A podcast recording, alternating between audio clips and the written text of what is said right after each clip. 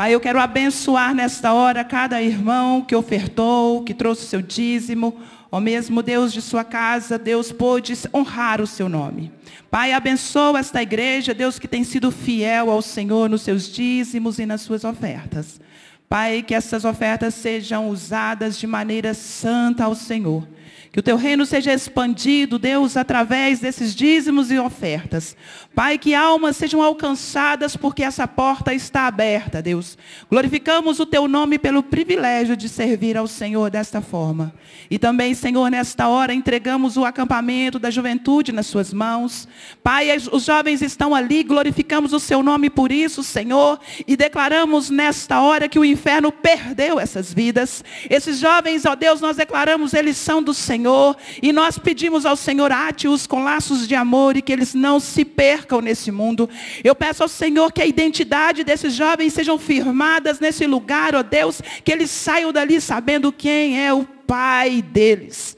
Pai, que eles saibam que eles têm, são filhos de um Pai eterno, de um Pai santo, poderoso e amoroso. Deus desvia os passos desses jovens do mal. Que esses dias, ó Deus, tão ruins, que esses jovens sejam luz. Que eles sejam abençoados. Que cada pregador, tudo que acontecer neste acampamento, nesses dias, seja para a sua honra e para a sua glória. Em nome de Jesus. Aleluia. Glória a Deus. Obrigada, meninos. Louvado seja o nome do Senhor. Nós estamos nesses dias de Olimpíadas, então eu não poderia deixar de me lembrar desta desse esporte tão interessante que é a corrida de revezamento. E nós estamos numa corrida proposta por Jesus Cristo Nenhum de nós propomos, nenhum de nós fomos lá e, e, nos escrevemos, eu quero entrar nessa corrida. O Senhor, Ele já fez isso antes. Tanto fez isso que orou por nós e disse, aqueles que o Senhor me deu, aqueles que ainda vão crer no meu nome. Então nós estamos nessa corrida. E essa corrida eu achei interessante quando eu li. Disse que é uma corrida das últimas provas coletivas né, do atletismo. E essa prova é um esporte diferente, porque só se ganha em equipe, só se ganha de forma coletiva. E eu aprendo com essa com esse esporte que Jesus, ele não andou sozinho, ele chamava pessoas, atraía pessoas. Jesus, ele não andou solitário, muito pelo contrário, a palavra de Deus nos ensina que é na unidade que ele acrescenta a bênção. O revezamento é um esporte que não dá para desprezar o outro. Eu preciso do outro. Nesse revezamento, eu preciso entender que tem alguém atrás de mim correndo e eu preciso continuar correndo. Eu achei muito interessante isso, porque não dá para você parar no caminho e falar assim, eu vou esperar ele chegar. Não, você tem que continuar correndo.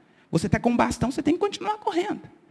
Quando ele chegar perto de você, você corre, assim é o esporte, né? Ele espera, você pega e corre.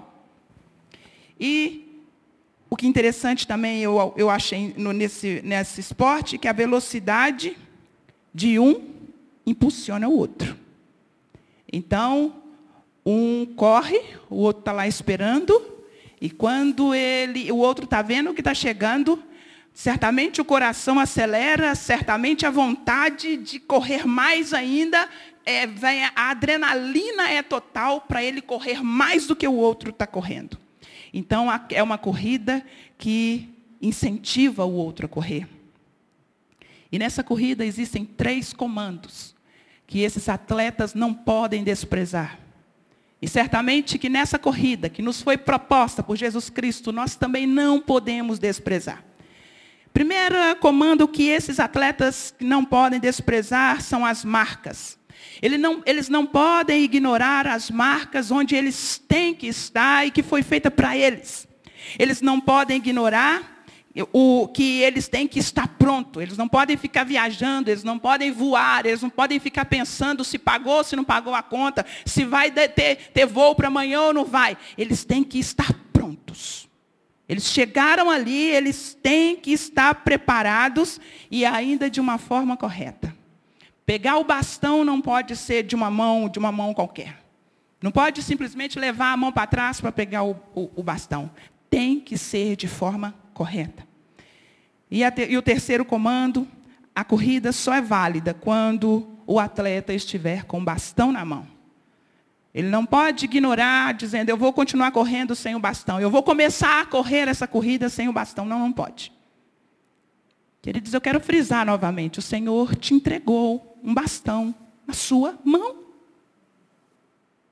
Eu vou te incomodar e eu quero pedir você, segura esse bastão aí, pastora, você vai me incomodar? Vou. Hoje eu preciso. Hoje eu preciso que você saia daqui entendendo, pela força e poder do Espírito Santo, que você é o último homem dessa corrida.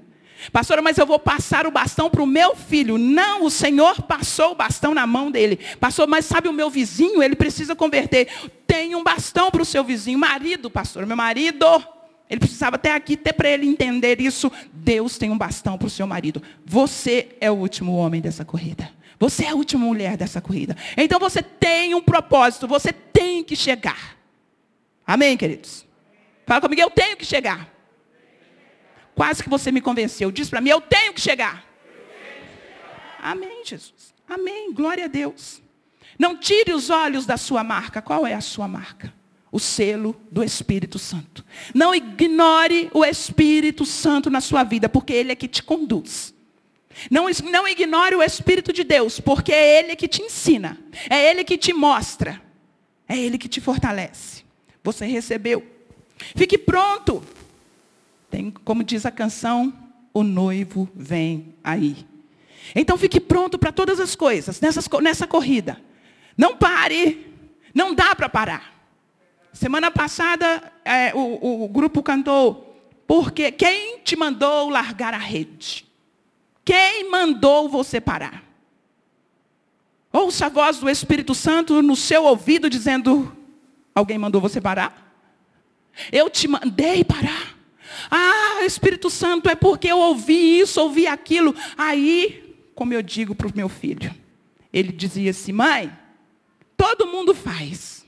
Aí qual é a frase de nós mães? Eu sou mãe só de você. Você é o meu filho. Eu não te mandei fazer isso. Assim como nós queremos que os nossos filhos ouçam a nossa voz, nos obedeçam, o Senhor, Ele tem o mesmo desejo no coração. Que nós ouçamos somente a voz dEle. Para não pararmos pelo caminho. Muitos de nós, muitos já pararam, porque ouviu a voz de alguém. Queridos, eu, queridos eu, eu, cada vez que eu venho, eu vou orar com as Déboras. Vem uma tristeza muito grande no meu coração. Nós fizemos uma, uma pequena separação de onde é, oramos por aqueles filhos que já estão convertidos, para que o Senhor os firme, para que nada os desvie do caminho. É muito triste quando nós começamos a orar por aqueles filhos que saíram da presença do Senhor, porque ouviu uma voz que não foi do Espírito Santo. Quando viu uma ação que não é do Espírito Santo. Por isso, nesta manhã, o Espírito Santo trouxe para nós essa palavra. É uma palavra que está escrito. É o que ele deixou para nós, através da vida do, do apóstolo Paulo. Nós vamos aprender que nós não podemos segurar esse bastão de qualquer forma. Nós não podemos deixar esse bastão cair. Porque quando deixamos o bastão cair, significa que estamos fora da corrida. Muitos soltaram o seu bastão. Muitos, de forma muito triste, está fora dessa corrida. Mas cabe a mim e a você buscá-lo. Cabe a nós. Nós mães, Déboras, temos orado para que esses filhos voltem. Nós temos pedido ao Senhor, não permita que eles fiquem, Senhor.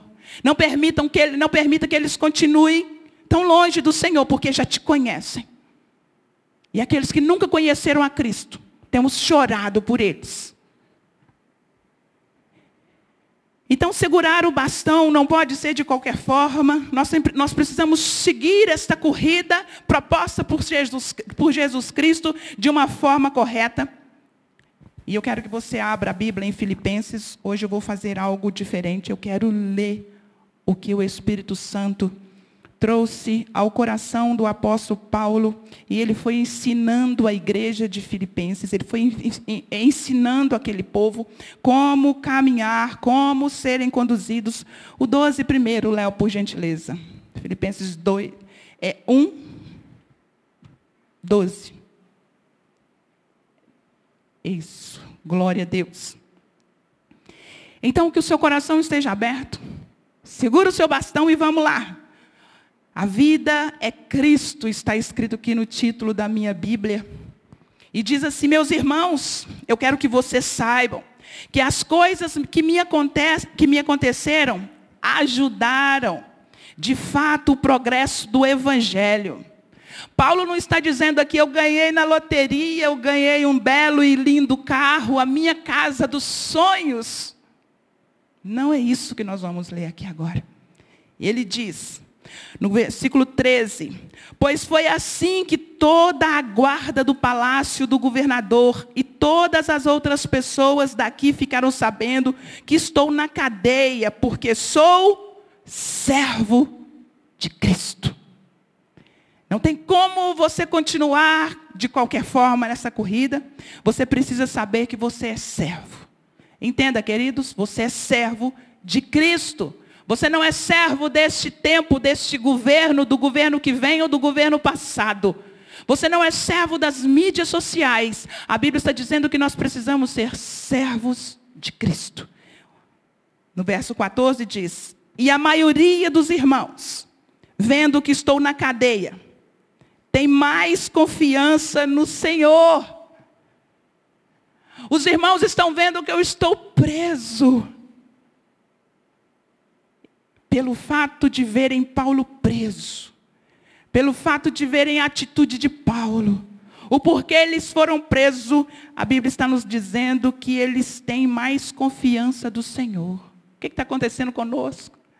Que nesse tempo, quando a gente vê o irmão aflito, quando a gente se aflige, quando o negócio está feio para o nosso lado, ou a gente aponta o dedo, ou a gente sofre, a gente esquece de orar, e a gente ora um pouco e desiste o outro tenha mais confiança. Assim eles têm cada vez mais coragem para anunciar a mensagem de Deus. Tenha mais coragem, tenha coragem. O Senhor te investiu de coragem para você anunciar a mensagem de Deus.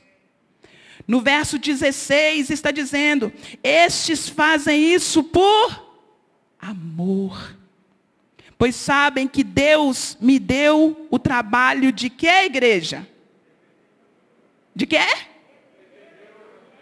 Gente, está escrito. Eu não inventei, eu não peguei, eu não escrevi. Nós estamos nesse lugar para defender o Evangelho. Não é para defender a bandeira A e a bandeira C, o governo A, o governo C, a mídia A, a mídia B, o crente A, o crente C. É para defender o Evangelho. Pega o seu bastão e entenda isso. Eu sou servo e eu tenho que defender o Evangelho. Se nós estivéssemos defendendo o Evangelho, a gente não ia precisar ficar defendendo o gênero A e o gênero B. Porque o Evangelho está sendo pregado. E continua dizendo, no verso 20, o meu, nesse eu quero que você leia comigo, por gentileza. Te incomodar de novo, pega o seu bastão. Pega o seu bastão. Entenda, leia todo mundo aqui na tela. Está igualzinho o meu, não está, Léo? Então vamos lá. Vamos lá. Um, dois e. O meu grande desafio, desejo é a minha esperança, são de nunca falhar no meu dever, para que sempre e agora, ainda mais, eu tenha muita coragem, e assim em tudo o que eu disser e fizer, tanto na vida quanto na morte, eu poderei levar outros a reconhecerem. Você entendeu isso que você leu, igreja? Não foi um, um verso que veio a pastora Helena, não, que verso lindo, pastor. Não, querido, está escrito. para que você tenha um grande desejo, a esperança de nunca falhar, de nunca desistir, de ter coragem, para que você, seja na morte ou na vida, você possa levar outros a reconhecer Cristo, a reconhecer Deus, a viver esse evangelho puro e genuíno. Não é para vivermos outra coisa, não é para buscarmos outra coisa, queridos. Não é para ficarmos anunciando tragédias, não é para anunciarmos medo ou pânico, é para nós anunciarmos o evangelho. Cristo, levar os outros a reconhecer Cristo. Não é apontar o dedo para o outro e dizer você está pecando, você está errado. Não é para levar o outro para o banco e dizer, você fica aí porque você errou com força. É para reconhecer Deus. Porque quando nós reconhecemos Deus, é fácil mudar a nossa vida. Quando nós, nós reconhecemos quem é o Senhor em nós, nós queremos então mudar. Nós não queremos mais andar pela linha fina do pecado. Nós não vamos ficar pensando, eu posso ir até onde? Nós vamos querer afastar do pecado. Os outros vão querer afastar do pecado. Vão querer o Cristo que está em você, o Deus que você prega. Enquanto estivermos preocupados com que, o que estão fazendo, aí te mandam uma, uma enxurrada de notícias. Viu o que fez? Viu o que fez? Viu o que fez? E aí a gente está se demorando na corrida. Não tem nada mais desesperador para uma noiva Hoje até virou cômico, né? Ficou até comédia, porque é criança, coisa fofa, mas quando já, já vi noivas chorando, porque a criança foi até no meio do caminho com o buquê, ou sentou no chão, ou olhou para o pai lá atrás e voltou para o pai. O buquê não chegou na noiva pelo, pelo, pelo, pela criança. Muitas vezes nós estamos agindo como crianças, parando pelo caminho o bastão está na sua mão e você está parado. O bastão está nas suas mãos e você está desesperado. O bastão está nas suas mãos, mas a Bíblia está fechada. O bastão está nas suas mãos, mas você está divulgando o que é duro, o que é difícil, o que é ruim. Não é para isso que o Senhor te chamou. A corrida proposta é para você anunciar esse evangelho. Paulo nos ensina algo interessante quando ele diz no verso 21, pois para mim viver é Cristo e o morrer é lucro. Mas se eu continuar vivendo, poderei ainda fazer algum trabalho útil. Por que, que você está se protegendo da Covid? Uai, pastora, não quero morrer, não. Uai, por que não? E se você pegar Covid e morrer? Para onde você vai? Se você pegar outra doença, para onde você vai? Por que, que nós queremos ficar nessa terra? Por que, que nós não queremos adoecer? Por que, que nós não queremos morrer? Por que, que nós queremos que o outro não morra? Por que, que a gente fica orando, Senhor, não deixe fulano morrer, Sara da Covid? Por quê? Estou dizendo que está errado, não, queridos. Estou te perguntando por que você ora. Por que, que você orou para ser curado quando você estava doente? Por que, que você quer que o seu filho se converta ao Senhor? Porque você quer ter menos trabalho? Porque você fala assim, ai, pelo menos ele com Jesus eu descanso. Forma egoísta, eu descanso? Ou você está dizendo assim, eu quero ser útil para o reino, por isso eu quero continuar. Eu quero que meu filho se converta, porque eu quero que ele seja útil no reino, por isso que eu quero que ele se converta. Porque eu quero que ele pregue o evangelho. Paulo estava dizendo, tudo bem, se morrer é lucro. Mas eu acredito que eu sou útil nessa terra. E ele continua dizendo: Estou cercado pelos dois lados, pois quero muito deixar essa vida e estar com Cristo, o que é bem melhor. Paulo tinha certeza que estar com Cristo era bem melhor. Até porque ele estava preso, até porque ele era perseguido, até porque o negócio não era fácil. Mas aí ele continua dizendo, 24, porém, por causa de vocês, é muito mais necessário que eu continue a viver. Por causa de quem é necessário você continuar vivendo? Porque é necessário você respirando esse ar que não é seu. Esse arco, você não tem domínio sobre ele. Por que é necessário nós continuarmos usufruindo dessa terra? Porque a Bíblia diz, se quiseres, nós poderíamos comer o melhor dessa terra. Por que continuar aqui? Por que continuar lindo e fino, gozando das lindas coisas que o Senhor criou para nós? É para ser útil ao Senhor? Ou é para nós vivermos para o nosso bel prazer? O apóstolo Paulo está nos ensinando de uma forma tão linda. Pastor, eu quero continuar vivendo porque eu quero ver meu filho casando, egoísta. Eu quero ver meus filhos formando, egoísta. Somos assim. Sou como você. Mas eu preciso ser útil. Eu sou servo, eu vim para servir. O Senhor me chamou para o serviço. E no 25 ele diz: e como estou certo disso, certo que ele ia continuar vivendo mais um pouco. Sei que continuarei vivendo e ficarei com todos vocês para ajudá-los a progredirem e a terem alegria que vem da fé. Paulo tinha convicção do bastão que o Senhor tinha colocado nas mãos dele. Paulo tinha, tinha certeza que ele precisava continuar pregando o Evangelho. Ele tinha certeza que tinha pessoas que se converteriam através do evangelho que ele estava pregando, do Cristo que ele aprendeu a conhecer e a viver com ele. Paulo tinha um bastão na mão que ele dizia: Esse eu não passo enquanto o Senhor permitir que eu viva. É seu bastão, meu irmão. A corrida é sua. É, pastor, parei. O Senhor vai cobrar de você.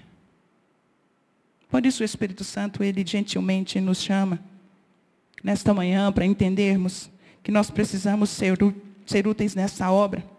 E no verso 27 diz: agora o mais importante é que vocês vivam de acordo com o Evangelho de Cristo. É com o Evangelho de Cristo, irmãos.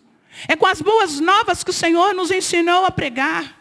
As boas novas que, que presume na, na vida e na morte de Cristo.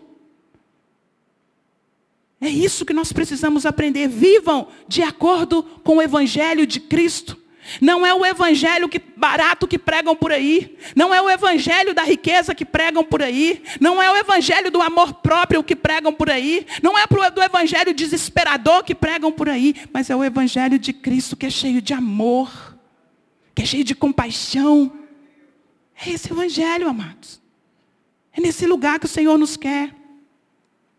E continua dizendo, desse modo, tanto se eu puder ir visitar vocês, como se não puder, eu saberei que vocês continuam firmes e unidos.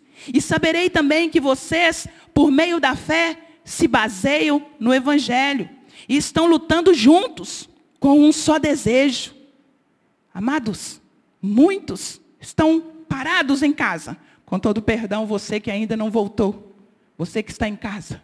Muitos estão escondidos atrás ainda das câmeras, ainda escondidinho no seu sofá, que é muito mais cômodo.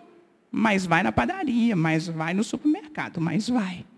Mas entra no ônibus, porque a gente já detectou que dentro do ônibus não tem Covid, não é? Porque é tão lotado. Que o Senhor tenha compaixão de nós. Queridos, eu não estou aqui assentado num lugar, num trono e dizendo façam. Não, isso passa por mim. Eu também tenho que querer, eu também tenho que desejar. Nós, quanto igreja, é juntos que a Bíblia diz, juntos nós iremos viver pela fé, iremos nos basear no Evangelho, lutando com um só desejo. E qual é o nosso desejo, queridos? A gente precisa alinhar os nossos desejos. E é na comunhão que eu vou alinhar o desejo. É nas células que nós vamos alinhar os nossos desejos. Ah, pastor, não gosta de célula, não. Segura o seu bastão direito. Volte para a corrida. Porque tem gente precisando ouvir o evangelho. Ali, ó, no tete a tete, dia a dia, com paciência, com amor. E é você. Eu não posso ir lá no seu vizinho, você está lá. Eu não posso onde você vai, você está lá. Nós abençoamos a vida da Marleide e da sua família com um pouco de oferta que poderíamos dar para que ela fosse para o sertão, pregar o evangelho para os quilombolas. Eu não vou lá. Ela pôde ir, eles puderam ir. O bastão deles está na mão deles. Onde é que você tem que pregar o evangelho que você ainda está parado nessa corrida? Escondeu o bastão. Essa sua corrida não está válida, querido. A corrida proposta é essa, é juntos. E no, 29, e no 28, não tenham medo dos seus inimigos. Você entendeu? Diz amém. Não tenha medo dos seus inimigos. Ah, pastora, mas você está vendo? Pastora, você viu a notícia? Pastora, você não está vendo? Que isso? Que mundo que você vive? Não tenha medo dos seus inimigos. Seja sempre corajosos, pois isso será uma prova para, que, para, para eles de que serão derrotados e de que vocês serão vencedores. Entendam essa palavra, que lindo. O seu inimigo vai entender que ele é um derrotado se você se demonstrar corajoso. Se você tremeu as bases, se você correu, se você recuou, se você parou, ele fala, opa, e ele cresce em cima de você. Não é assim? Não é assim que a gente ensina nos nossos filhos, fala, filho, não se, não se deixe humilhar na escola. A gente não ensina a bater, não, mas a gente ensina a criança a enfrentar. Não deixa falar assim com você, não, filho. Levanta a cabeça. Se mostre corajoso para os seus inimigos. E eles vão entender, opa, nesse campo eu não posso. Ou nessa casa eu não posso, porque ali tem corajoso. Ali eu não vou, porque eles, eles creem. É assim, querido. As portas do inferno, elas têm que recuar. Porque a igreja está prevalecendo. E a igreja está lá no seu endereço. A igreja está com seu CPF. Somos parte dessa igreja, aleluia. E aí continua dizendo: vocês, eles vão ver que vocês serão vencedores, porque é Deus quem dá a vitória a vocês. Os seus inimigos cairão, correrão, fugirão, porque entenderão que Deus vai te dar a vitória. E no 29 diz: Pois Ele tem dado a vocês o privilégio de servir a Cristo, não somente crendo nele, mas também sofrendo por Ele. É privilégio meu e seu servir a Cristo. E no capítulo 2, no verso 1, diz: Por estarem unidos. Não é cada um na sua caixinha, não é cada um na sua casinha, não é cada um gozando das suas férias, aleluia, para sempre. A Bíblia está dizendo: por estarem unidos com Cristo, com Cristo. Vocês são fortes. Não dá para andar com, sem Cristo sozinho. Ah, eu tenho Jesus sozinho? Presa fácil. Ovelha fácil para o lobo mal pegar. E ele continua dizendo: não somente crendo nele, mas também sofrendo por ele. Vamos não, perdão, no versículo 2, é no 1 do 2. Vocês são fortes, o amor dele os anima. E vocês participam do Espírito de Deus. E também são bondosos e misericordiosos uns com os outros.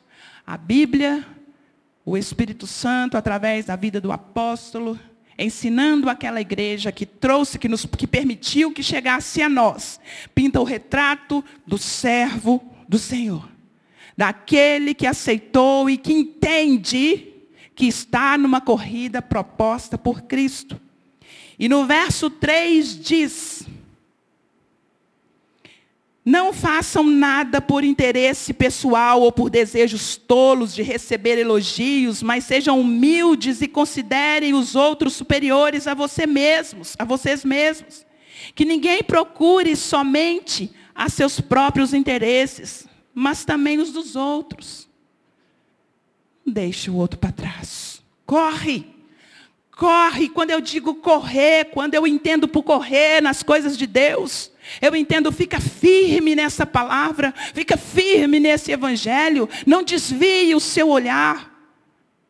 Como nós lemos no início de Hebreus, firme o seu olhar no autor e consumador da sua fé.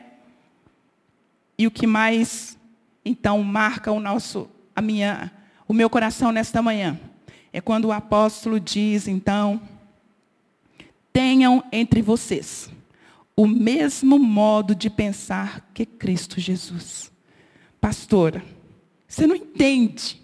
Deus, Jesus, a divindade deles. Eu nunca vou conseguir chegar. Por isso mesmo que a gente está vivendo uma vida espiritual mais ou menos. Porque nos ensinaram que nós precisamos ser como Deus. Nós precisamos ter uma auréola. E para inventar um pouquinho, a gente precisa ter uma asinha, igual um anjo.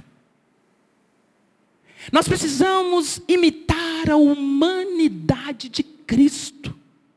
Não será o suficiente para caminhar não, não será suficiente para viver uma vida santa. Não é para nós sermos deuses. Porque aqueles que se fizeram como um Deus, fez com que outros se desviassem. Porque se fizeram melhor. Você pecou, você não entra na minha rodinha. Você é homossexual, você não entra na minha roda. Você está namorando com uma pessoa do mundo, ó, vai ficar aí de castigo até essa pessoa ir converter. Ó, você tocou, fez a tecla errada, ó, você fez a tecla não, né? Fez a nota. Você vai ficar fora. Os deuses se assentaram nos seus tronos achando que podia. E quantos estão perdidos? A Bíblia está nos dizendo: imite a humanidade de Jesus. E aí diz no verso 6. Ele tinha a natureza de Deus, mas não tentou ficar igual ao Deus. Tem uma versão que diz que ele abriu mão da sua glória. Aleluia. E no versículo 7 diz, pelo contrário, ele abriu mão de tudo o que era seu e tomou a natureza de servo, tornando-se assim, tornando assim igual aos seres humanos e vivendo a vida comum de um ser humano. Você entende o que está escrito aqui, irmão? Faz sentido para você a Bíblia quando diz tenha os mesmos sentimentos que Cristo? Não é sentimento de dizer, venham anjos, me adorem porque eu sou Deus. tenha os mesmos sentimentos desse Senhor que se fez homem. Para que eu e você entendêssemos, é possível. Mas vão cair matando na sua pele, pastora, na minha também. Seja como ele, porque ele sofreu. Ele não desprezou ninguém. Nós, na nossa santidade, nós desprezamos. Ah, porque somos santos. Não é nesse lugar. Não é essa santidade. Quando a Bíblia diz ser de santos, porque eu sou santo, é diz fique separado. Você é de Deus. Não deixe as coisas do mundo encher o seu coração, a sua mente. Ele abriu mão da sua glória. E nós cantamos, e semelhante a um homem, se esvaziou e servo tornou, como filho obedeceu. Está escrito aí, ó, no verso 8. Ele foi humilde e obedeceu a Deus até a morte. Nós precisamos obedecê-lo até a morte. A diferença para mim e para você agora é que nós não vamos mais. Nós não vamos para a cruz como ele. Nós não precisamos morrer por outro, que ele já fez isso por nós. E para nós caminharmos para o fim. Diz lá no verso 12 na parte B. Continuem trabalhando com respeito e temor a Deus, para completar a salvação de vocês, para completar a sua corrida, para completar a sua carreira. Tem gente vivo dizendo: já completei a carreira. Tem gente vivo dizendo: não, já fiz tudo o que tinha que fazer. Jesus, eu só posso olhar e achar que essa pessoa é um fantasma. Porque no reino, no, no, no, lugar que o Senhor nos chamou, nessa corrida proposta, não existe aposentadoria. Uma coisa é o que aconteceu aqui na IMC, passou Ari passou o bastão. Diferente. Ele continua. Mas quando o chamado é seu, Eu não vou pegar o seu lugar. Eu não vou pegar o seu título de evangelista, de profeta. Eu não vou pegar, não vou. Eu não vou, é seu. Ah, tem mais uns 50. É, tem mais uns 50 mil, tem milhões. Tem, pastor. Mas o Senhor te olha de forma individual. Ele não te vê na baciada. O Senhor não está olhando esse grupo de pessoas reunidas, Ele está vendo você. E continua dizendo então, no verso 13: Pois Deus está sempre agindo em vocês para, para que obedeçam à vontade dEle, tanto, tanto no pensamento como nas ações. O apóstolo tratou, tratou com, essa, com essa igreja, com esse povo, de uma forma tão minuciosa. Como andam os seus pensamentos, amados? O que, que você anda pensando? Pastor, eu ando pensando o que fizeram comigo. Eu fico dia a dia só pensando, ali, maquinando ali, pastor, ó, remoendo. Remoendo porque fizeram comigo no passado. Está escrito ali, ó. Obedeçam à vontade dele, tanto no pensamento como nas ações. Deixe o outro se curar. Cure-se. Busque o Senhor. Deus está doendo. O Senhor vai compreender a sua dor. O Senhor compreende. Mas ele, além de compreender, ele cura. Além de compreender, ele te levanta. E ele diz: Vem, filho, eu te ajudo. Eu começo com você. É como na bicicleta do nosso filho pequeno. A gente põe as rodinhas. A gente segura. A gente tira as rodinhas. A gente segura. Depois a gente solta e diz: Foi. O Senhor te levanta. Ele só não quer que você continue parado, porque a corrida é para você e você é o último homem. No verso 14 diz, diz: façam tudo, sem queixas, sem discussões, para que vocês tenham, para que vocês não tenham nenhuma falha ou mancha. Quando eu li esse versículo aqui, não é tristeza? Quantos já não mancharam? Já não se mancharam? Quantos já não mancharam esse evangelho? Quantos já não mancharam? E a pessoa fala assim: Eu não quero. Eu não quero. Mas a Bíblia está dizendo para que nós possamos obedecer, para que vivamos sem queixas. Talvez você diz: Não, pastor, também posso falar mais nada, né? Você pode chegar perto de um líder, de uma pessoa responsável e dizer: Eu sofri isso, isso e isso. Ore comigo. Ore por mim. Ore por essa pessoa. E ele continua dizendo no verso 15: Sejam filhos de Deus, vivendo sem nenhuma culpa no meio de pessoas más, que não querem saber de Deus. Tem uma outra versão bem próxima da nossa linguagem de hoje que diz: no meio de uma geração corrupta e depravada. Forte. Então, nós precisamos viver como filhos de Deus, no meio dessa geração corrupta e depravada. Não, pastor, você pegou pesado, não fui eu, que está escrito. O Espírito Santo permitiu que isso ficasse escrito, para que eu e você entendêssemos qual é a vida do servo. Como faz, continuar nessa corrida proposta quando Jesus disse: está consumado. Pai, já fiz tudo. Pai, eu já trouxe o teu reino. Pai, eu já preguei. Pai, eu já ensinei. Agora, é com eles. Você é o último homem, querido. Então, continua dizendo, no meio, é para que você fique no meio dessas pessoas, né? Corruptas, geração corrompida, depravada. E diz, no meio delas, você deve brilhar como estrelas no céu. A sua luz não pode ofuscar. A Bíblia diz: Eu sou a luz do mundo. Então tem que haver luz em você. Quando você abrir a boca, antes que as palavras venham, a luz do Senhor tem que brilhar. Não estou chamando ninguém para ser um divino. Não estou chamando ninguém nesta manhã para sentar no andor e dizer: Sou santíssimo.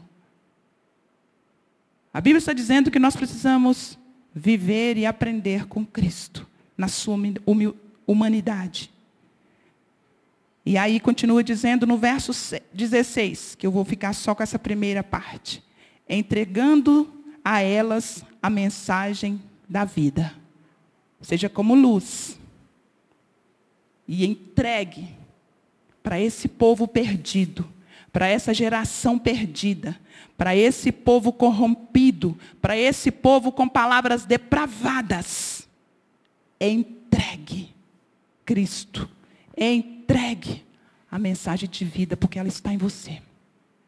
O bastão está nas suas mãos, você entende, querido? Quantos compreendem isso? Diz amém? Amém. amém. E eu quero te convidar a se esvaziar de você mesmo, como Cristo se esvaziou, como Ele deixou tudo. Ele entrou e Ele ficou, e Ele se tornou humano. Ele se tornou humano por mim e por você. Agora o bastão está na sua mão.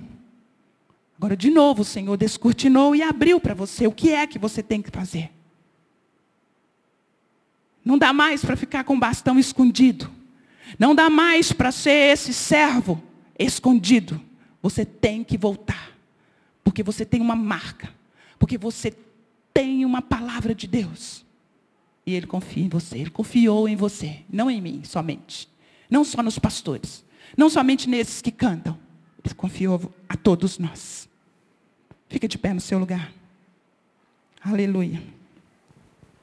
Jesus se esvaziou até a cruz para comunicar o amor de Deus a mim e a você.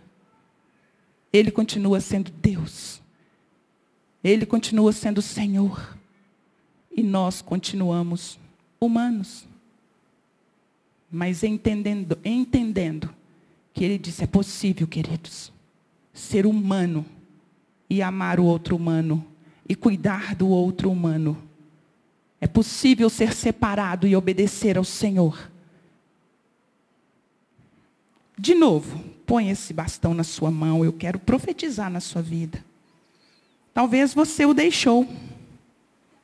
Com seus olhos fechados. Eu quero mais um minuto da sua atenção. Talvez você realmente diz, pastor, pastor, eu não consigo. Eu realmente larguei, larguei. Eu estou caminhando, não estou correndo mais. Estou parado, pastora, mas o Senhor fez a nossa história, a história dele. Por isso nós podemos pregar esse evangelho, porque ele permitiu. Ele quer que você seja útil. Ele quer que você viva nesse lugar, sendo útil. Traz aí o Espírito Santo, eu sei que ele está trazendo a sua memória. E eu sei que você está ouvindo a voz dele mais uma vez, dizendo: por que, que você parou? Que, que você largou a rede? Eu sei que você está ouvindo de Deus. Eu sei que o seu coração acelerou. Eu sei que você se lembrou de coisas. Eu sei que você foi no passado, eu sei. Porque o Espírito Santo revela nesta manhã. Eu sei que o seu coração doeu em uma certa época. Eu sei que você viu pessoas que deveriam brilhar como estrela no céu e não brilhou. Mas em Hebreus está dizendo que nós precisamos olhar para o Senhor. Quando uma pessoa está na corrida, ela não olha para a plateia. Quando uma pessoa está na corrida, ela não olha para a pessoa do lado. Ela olha firmemente para o lugar que ela tem que chegar. Ela foca na sua coragem, ela foca na sua força. O Espírito Santo está nessa hora. Faz isso, amado. Esvazie-se. Joga fora aquilo que não é para estar dentro de você. Você largou o bastão e pegou aquilo que não era para você pegar. Eu peguei a mágoa, pastor, eu estou agarrado nela. Eu peguei a raiva, pastor, eu estou agarrado nela. Eu peguei, pastora. Eu amo Jesus, pastor. Mas olha o que fizeram. Seu foco é Jesus, amados.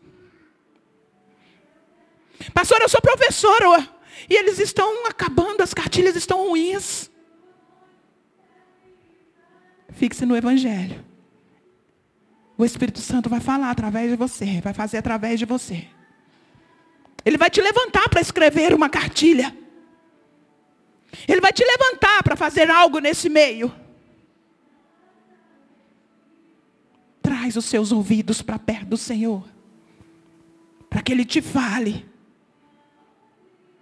Para que Ele diga para você o que fazer. Quando fazer. Como fazer. O Espírito Santo está nessa manhã, querido. Chorando por você.